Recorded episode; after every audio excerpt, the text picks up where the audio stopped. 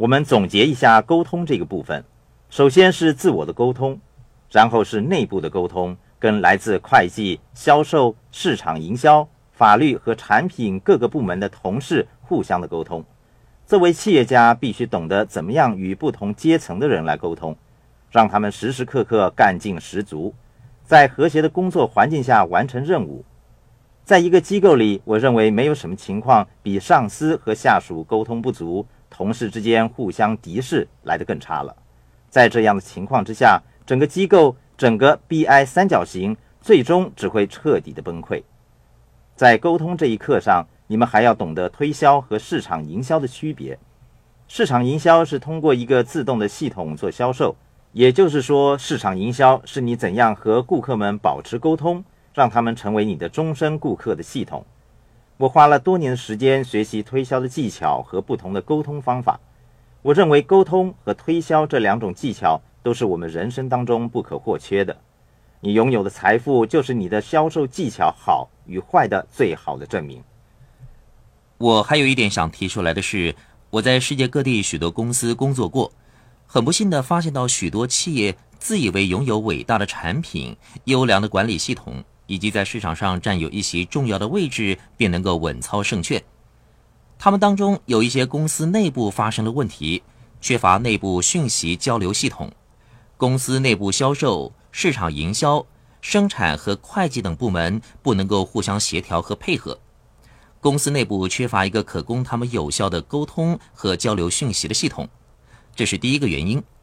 第二，部门与部门之间没有共鸣。会计师和财务部的同事有着截然不同的要求，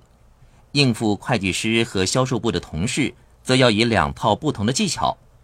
由此可见，在日常的沟通中，系统和技巧是至关重要的。可是，负责管理公司的经理们。自以为握有生杀大权，便觉得万无一失，却没有认识到，作为领导人，他们每天的工作实际上是激发员工的斗志，让他们保持干劲，上下一心，团结一致。否则，这些公司最终也会面临倒闭。我们刚才说过，每一个人都需要推销自己。事实上，企业家在某种程度上也需要推销自己。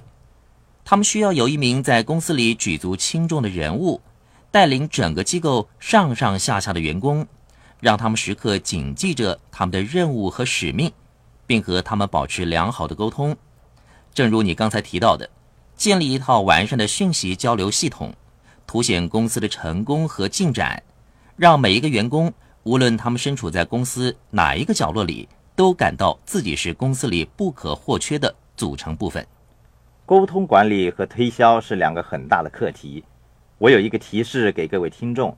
如果你想得到更多钱，千万不要停止宣传、推销、市场营销和沟通的工作。